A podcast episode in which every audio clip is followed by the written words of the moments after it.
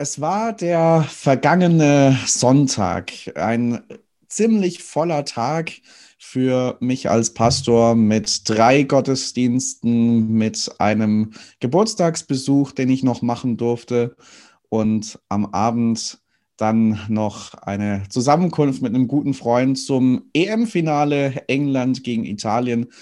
Ich war irgendwie von morgens bis abends unterwegs und bin von einem Termin zum nächsten gegangen. Früher hätte ich noch davon gesprochen, das war ein total stressiger Tag.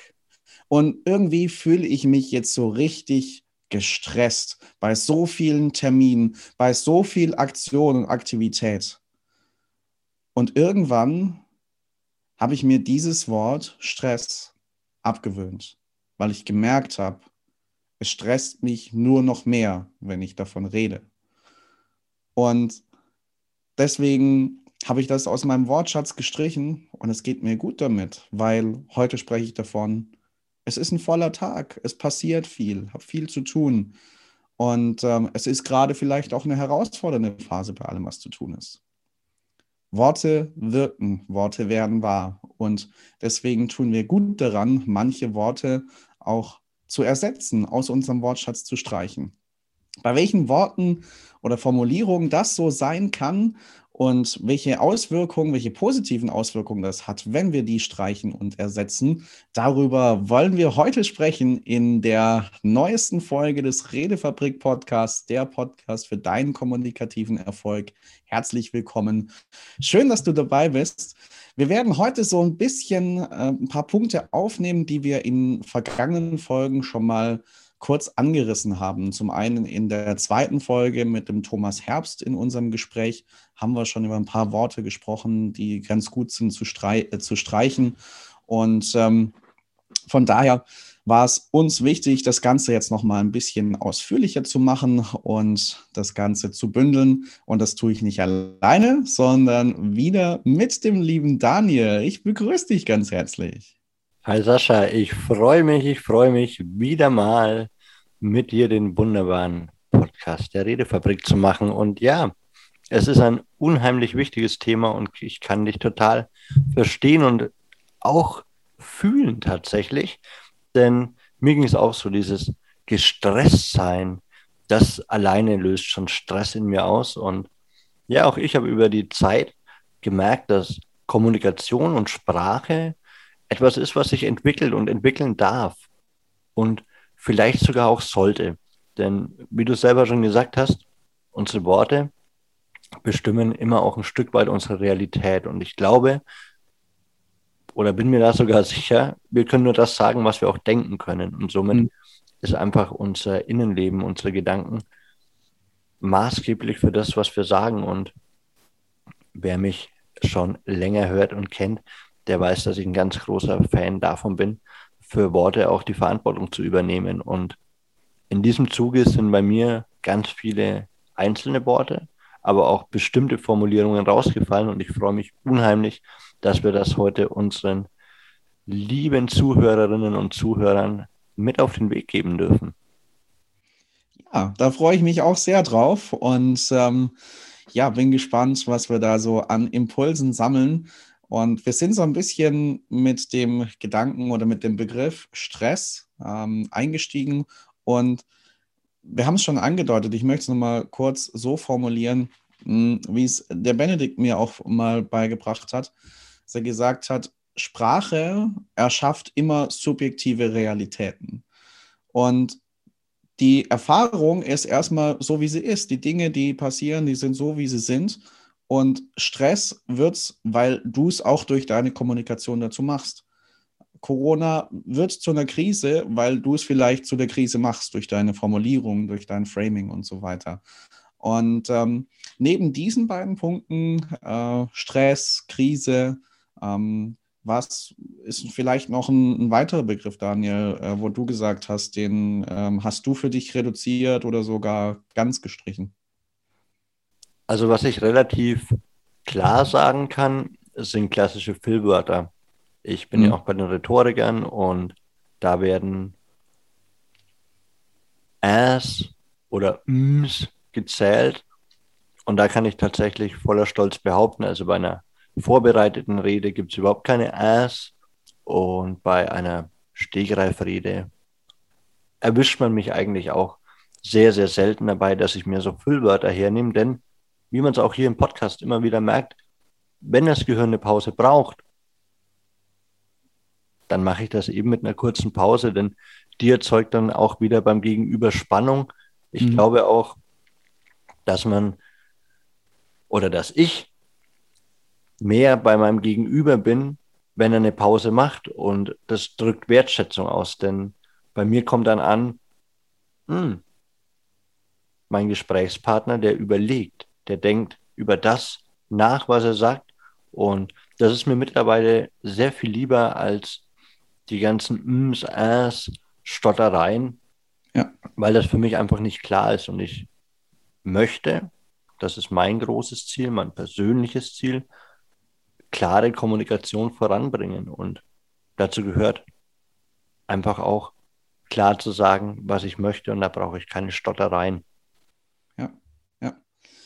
Ja, Füllwörter sind, sind da sicherlich ein gutes Beispiel, weil auch von der Wirkung, die du damit, du hast schon angerissen, mit deiner Kommunikation machst, es kommt ganz schnell Unsicherheit rüber oder kann rüberkommen damit in, in der Wirkung.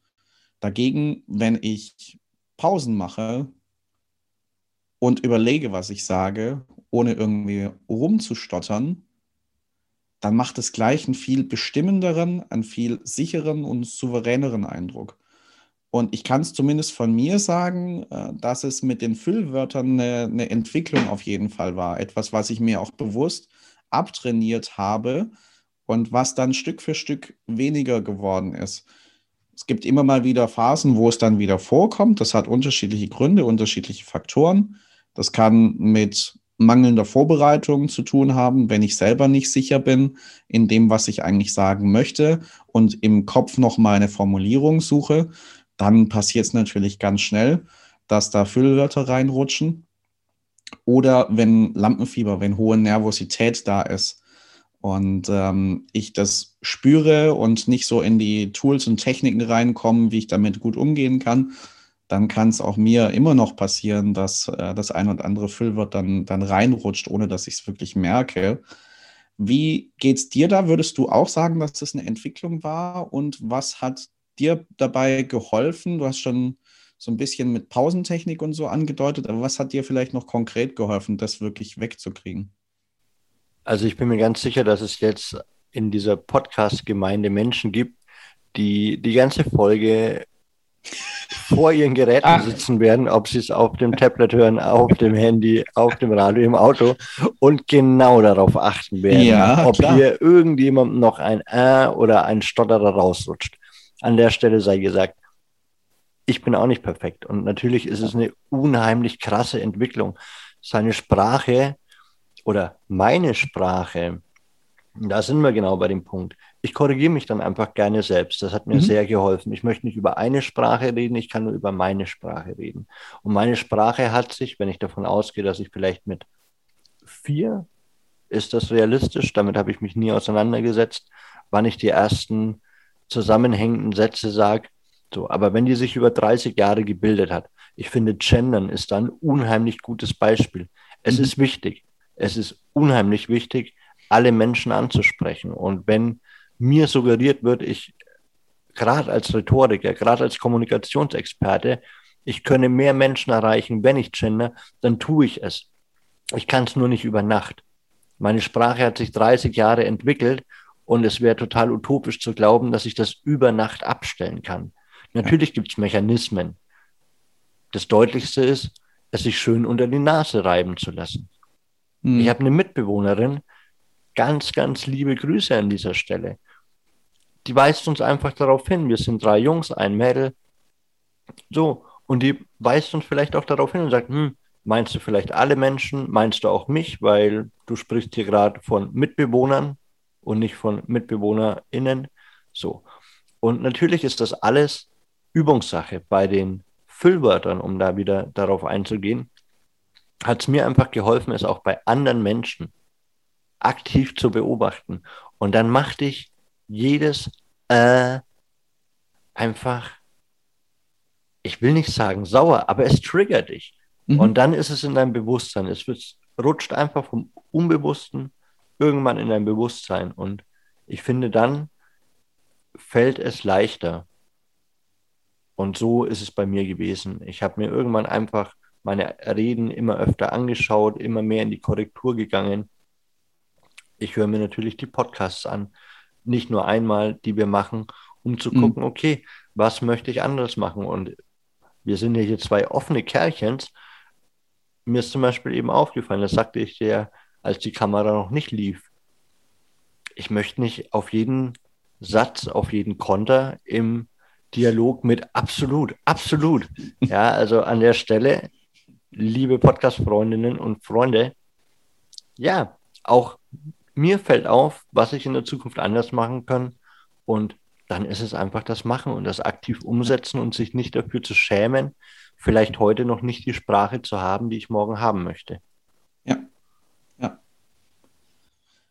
Ja, ich glaube auch zunächst mal ein Bewusstsein dafür entwickeln ist schon ein erster sehr wichtiger Schritt. Und falls ihr das jetzt hört und denkt euch vielleicht Füllwörter, gut, ist jetzt nicht das Optimale, das zu verwenden, ist aber so kein großes Ding. Äh, wenn ihr das denkt oder wenn du das denken solltest, schau dir gerne mal die äh, Transrapid-Rede von Edmund Stoiber an oder hör sie dir an. Da wirst du sehr schnell merken, äh, was das auslösen kann in der Wirkung bei den Zuhörern. äh, tatsächlich habe ich äh, immer noch nicht so wahnsinnig äh, komplett verstanden, was er uns eigentlich sagen wollte. Und äh, trotzdem ein großes Stück Unterhaltung ist es äh, auf jeden Fall dann auch geworden. Und fand es auch schön, wie du diesen, diesen Weg betont hast, Daniel. Äh, ich bin vielleicht auch kommunikativ noch nicht da, wo ich sein möchte. Und tatsächlich gibt es das auch immer bei mir.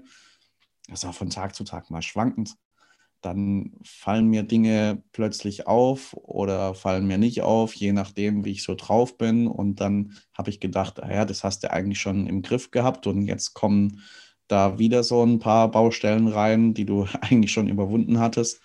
Also das ist so, dass, dass wir da definitiv auf dem Weg sind und da in unserer Entwicklung auch weiter Schritte gehen dürfen, auch bei den, bei den Füllwörtern, um dann Sicherheit und, und Souveränität auch auszustrahlen.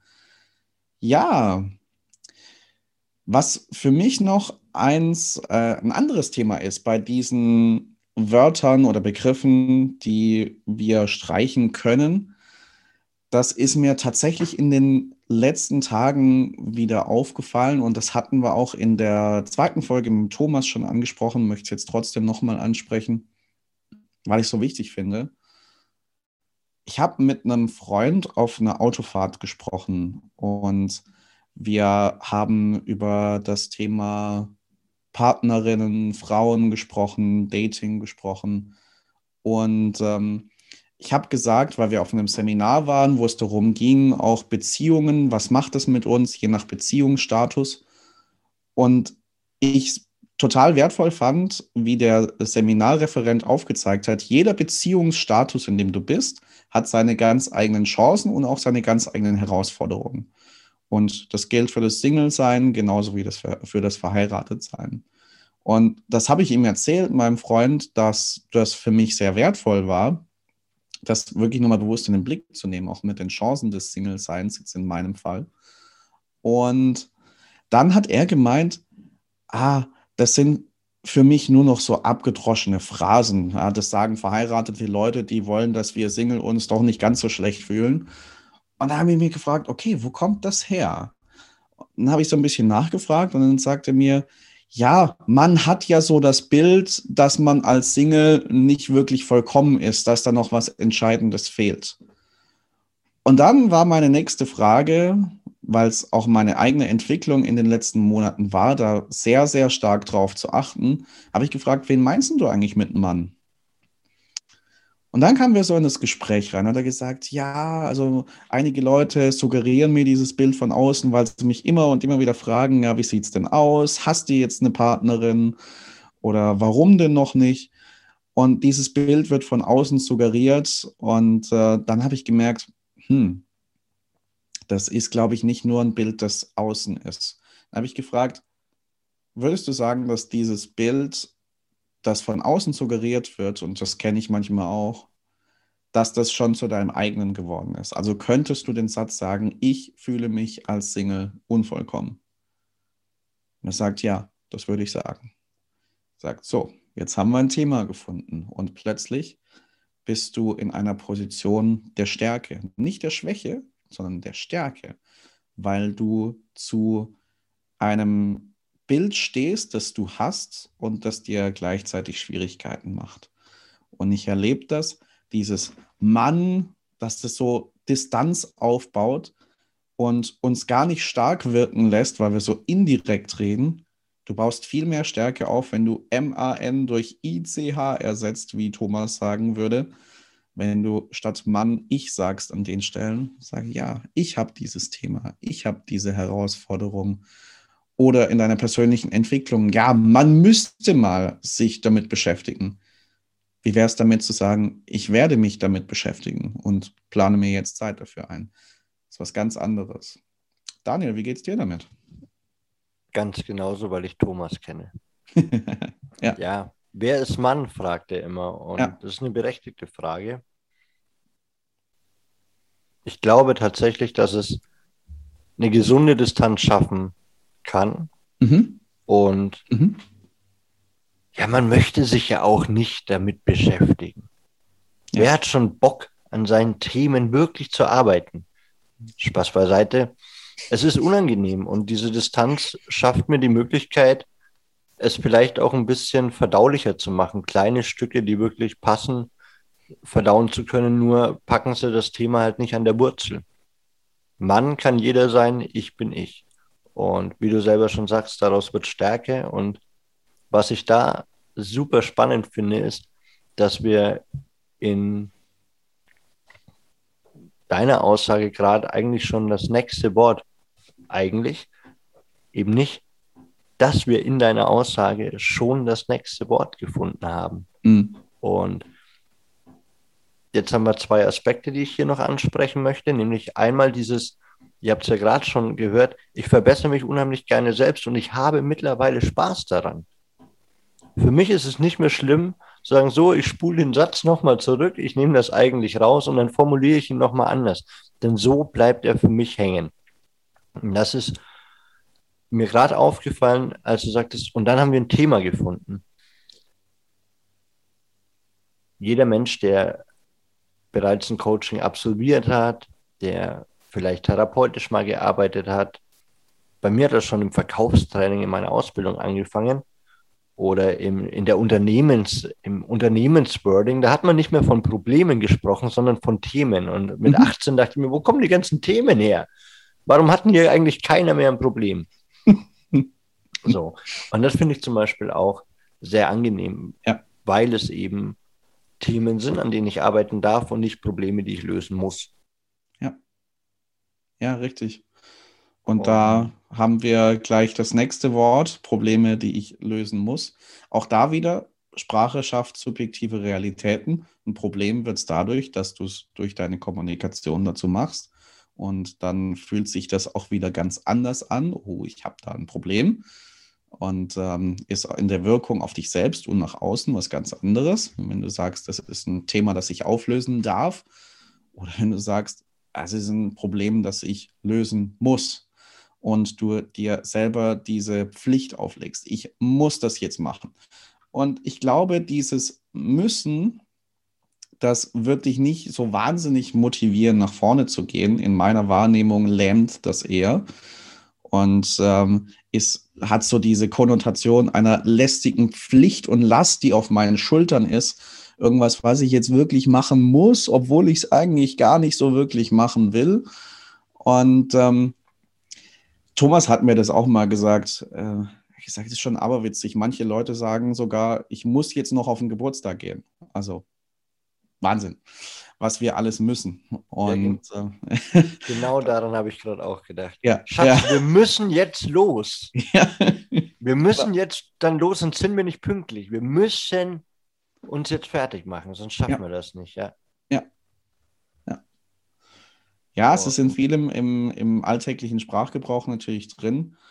Manchmal scheint es auch sehr berechtigt zu sein, äh, wie äh, ich gehe jetzt heim, weil ich muss morgen wieder arbeiten. Ja, das mag auch sehr sinnvoll sein, diesen Schritt dann so zu tun. Und gleichzeitig ist es so, dass du natürlich auch hinterfragen kannst, ja, musst du denn arbeiten? Ähm, da sagst du, ja, ich bin ja vertraglich daran gebunden und so weiter. Nun, du musst nicht arbeiten, wenn du mit den Konsequenzen leben kannst. Und ähm, das äh, ist so für mich der Punkt. Es bringt mich dann, wenn ich das so in den Blick nehme, mich selber in meine Kraft, weil ich da merke, okay, ich habe mehrere Optionen tatsächlich. Ich muss diesen Weg nicht gehen, nur weil er vertraglich fixiert ist. Ich könnte auch was anderes machen. Ob das so sinnvoll ist, ist nochmal eine ganz andere Frage. Aber es sind tatsächlich Optionen, die ich habe. Und die in den, in den Blick zu nehmen und dann zu wählen, okay, welche Option möchte ich denn jetzt wählen? Welchen Weg gehe ich denn jetzt? Dann bin ich nicht so, dann lege ich mir selber keinen Zwang auf, sondern ich agiere aus meiner Kraft heraus. Total spannend. Das passt nämlich eins zu eins zu einem Buch, das ich gerade lese. Und genau darum geht es, äh, um die Selbstverantwortung. Und da wird auch ganz klar beschrieben, dass wir letztlich nichts müssen. Also wir müssen auch eben nicht mehr zur Arbeit gehen. Und die Frage ist nur, ob du die Konsequenz dafür übernehmen kannst, so wie du das jetzt gesagt hast, oder dir dann eben auch bewusst darüber bist, dass du diesen Arbeitsvertrag mal unterschrieben hast in der Vergangenheit. Mhm. Und dazu hat dich keiner gezwungen. Ja. Das heißt, du musst nicht zur Arbeit, sondern du willst zur Arbeit.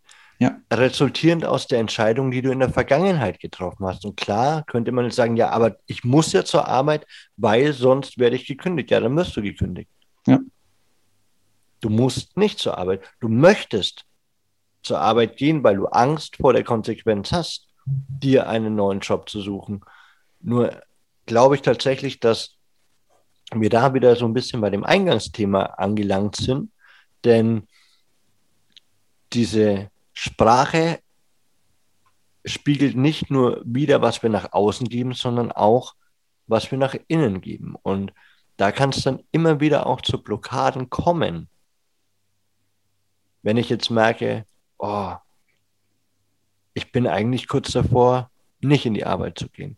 Und ich bin mir den Konsequenzen bewusst. Und an der Stelle kann ich voller Stolz behaupten, ich habe mehr ArbeitgeberInnen gehabt als die meisten meiner Mitmenschen, die ich kenne. Und ganz oft hat man mich gefragt, ob das denn sinnvoll sei.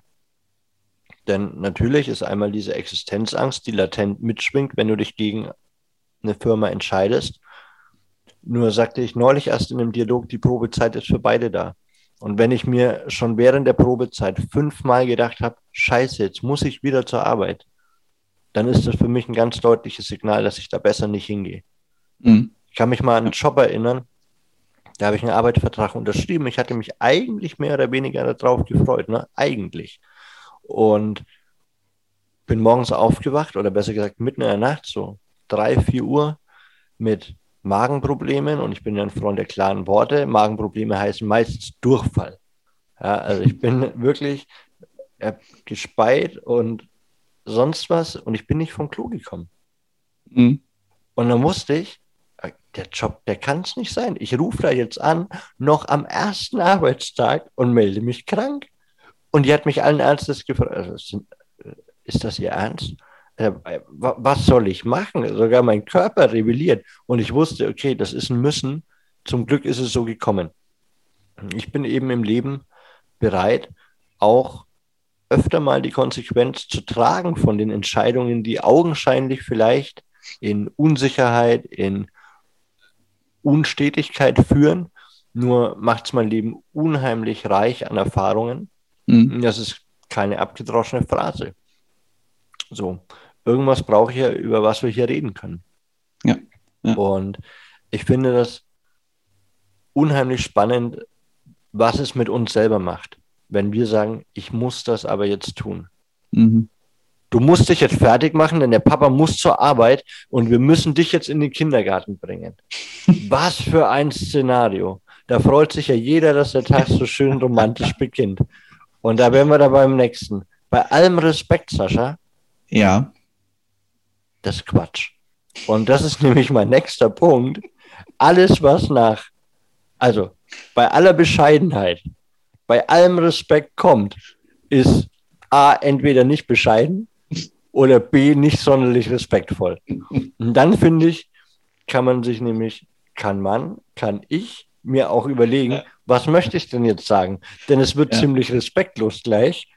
Vielleicht finde ich ein Wording, das den Inhalt transportiert auf eine respektvolle Art und Weise. Ich kann mhm. also meine eigenen Formulierungen wirklich auch als, und ich sage es heute mal auf Deutsch, Rahmen benutzen. Also für alle, die mhm. nicht wissen, was der Rahmen im Kommunikationskontext bedeutet, das ist das Framing, von dem immer alle reden. Also wenn ihr euch schon mal gefragt habt, was ist denn dieses Framing? Das ist der Rahmen, dem wir etwas geben und ich kann eben mit meiner Kommunikation, mit meinen eigenen Triggern entscheiden und umformulieren. Wenn ich mir denke, der nächste Satz ist, also bei allem Respekt, dann sollte ich ganz genau überlegen, und ich spreche da jetzt nur für mich, was ich dem Gegenüber wirklich sagen möchte, denn es wird mhm. gleich auf irgendeine Art und Weise respektlos. Ja. Gibt es denn da Dinge, die dir noch einfallen? Ergänzende Gedanken. ähm, zu, zu dem Thema Respekt, ja, ich kann das sehr gut nachvollziehen. Habe das auch manchmal von, von Leuten gehört, bei, bei allem Respekt, da war mir dann auch klar, was kommen wird. Ja, so wahnsinnig respektvoll wird es wahrscheinlich nicht, mal gespannt.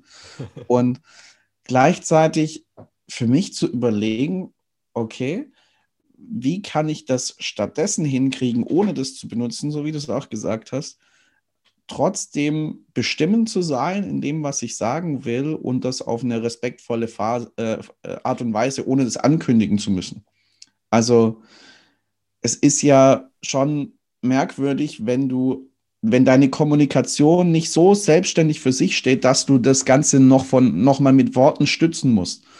Also ich habe äh, auch ein Beispiel aus dem Sport, was ich gerne bemühe, ist, äh, es wurde dann 2019 war Basketball-Weltmeisterschaft. Deutschland mit großen Ambitionen ins Turnier gegangen, nach der Vorrunde mhm. ausgeschieden.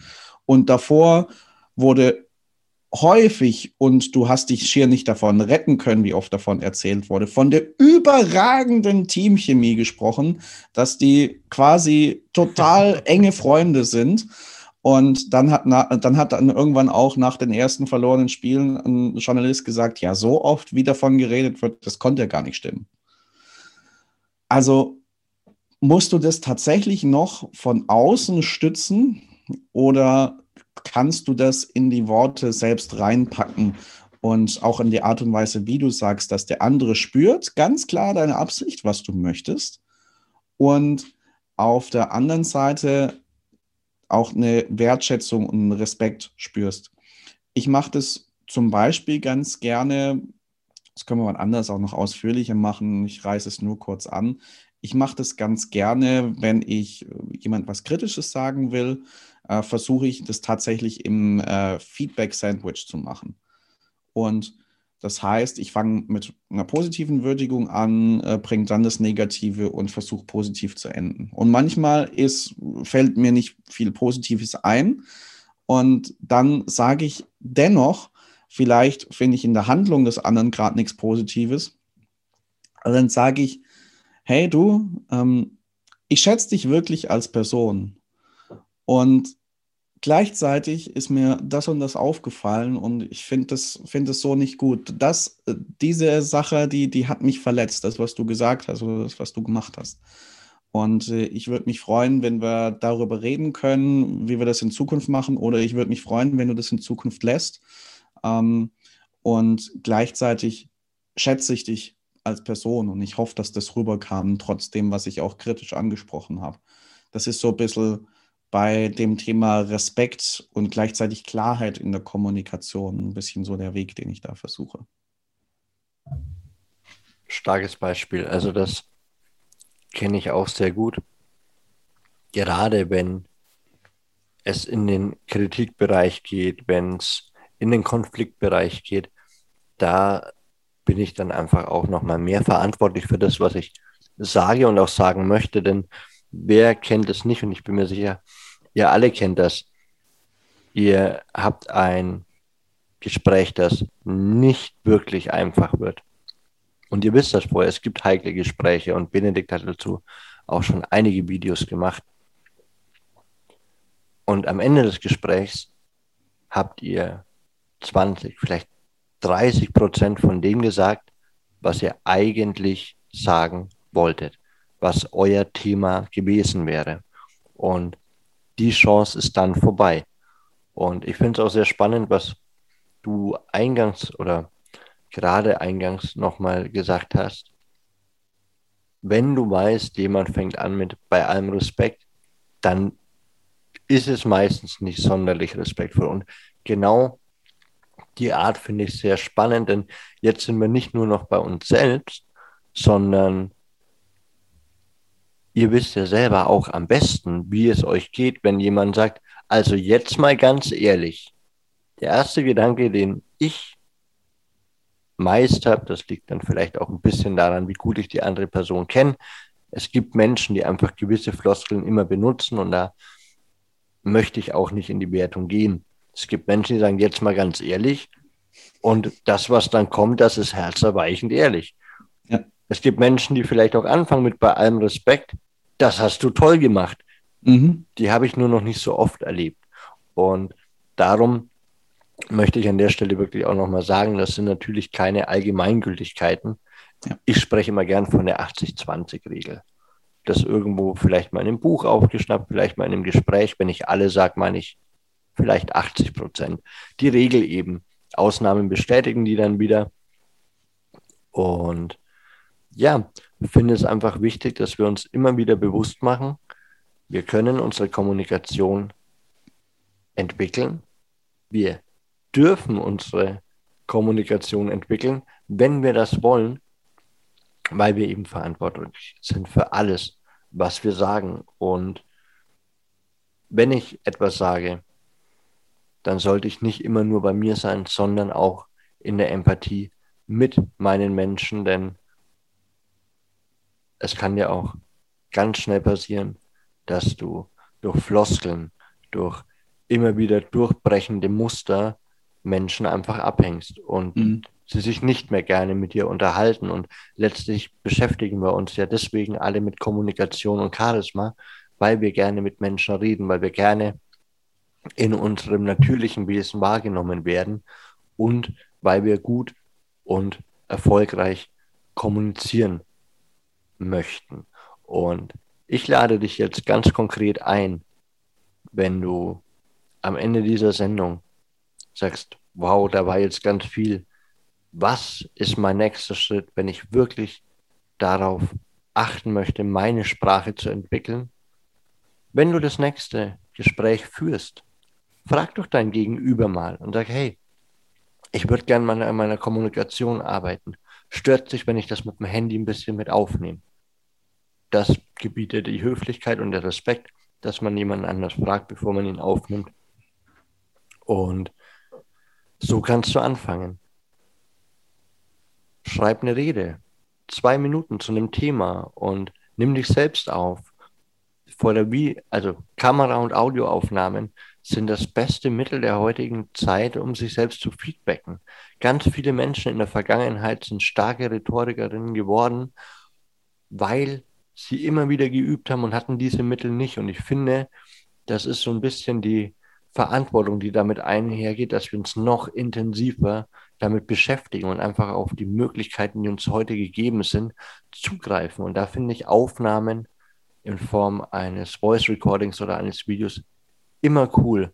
Und dann such dir Menschen, die du respektierst, die dich dann auf deine Kommunikation hinweisen und sagen, hey, du wolltest doch gendern. Was ist denn damit geworden? Mir fällt auf. So, lass dich gerne kritisieren. Und wenn du es dann gerne so hast wie Sascha, auch in der Sandwich-Methode. Gut, nicht so gut, wieder gut. Denn ich bin mir ganz sicher, wenn du diesen Podcast hörst, dann beschäftigst du dich ja bereits mit Kommunikation und bist auf dem Weg der Entwicklung. Und Für heute darf ich dir viel Erfolg dabei wünschen, viel Spaß, deine eigene Sprache noch weiterzuentwickeln, dich bei vermeintlichen Fehlern zu ertappen und ja, wünsche dir Freude dabei, dich selbst zu entdecken und gebe das Wort gerne auch nochmal an den Sascha ab. Dankeschön. Und ich hätte tatsächlich noch einen abschließenden Impuls, aber dazu haben wir leider keine Zeit mehr. Tatsächlich waren jetzt hier noch zwei Impulse in diesem Satz versteckt, in diesem vermeintlichen Abschlusssatz. Aber, hm, aber verbindet, äh, aber trennt und das und verbindet, das kannst du auch machen. Und wir alle haben gleich viel Zeit, 24 Stunden am Tag. Es ist nicht die Frage, ob wir Zeit haben oder nicht, sondern wie wir unsere Prioritäten setzen und da Selbstverantwortung übernehmen, wie wir unsere Zeit einsetzen. Der Satz hätte ganz anders geklungen, wenn ich gesagt hätte, Leute, ich hätte jetzt noch einen Impuls und der ist mir so wichtig, dass wir den auf die nächste Folge verschieben, wo wir uns ganz in Ruhe dem widmen können und das dann ausführlich miteinander besprechen können. Klingt doch anders, oder? Und damit wünsche ich dir ganz viel Spaß mit dem, was du ja jetzt hier aus dieser Folge mitnehmen konntest von Impulsen, wo du sagst, ja, das möchte ich ganz gerne auch in meinem Wortschatz minimieren oder komplett streichen und das durch andere Worte, andere Formulierungen ersetzen. Und ja, wünschen wir dir ganz viel kommunikativen Erfolg auf dieser Reise wenn du noch Fragen hast oder Anregungen zum Podcast, wenn du Themenvorschläge hast, dann schreib uns gerne per E-Mail an podcast.redefabrik.net.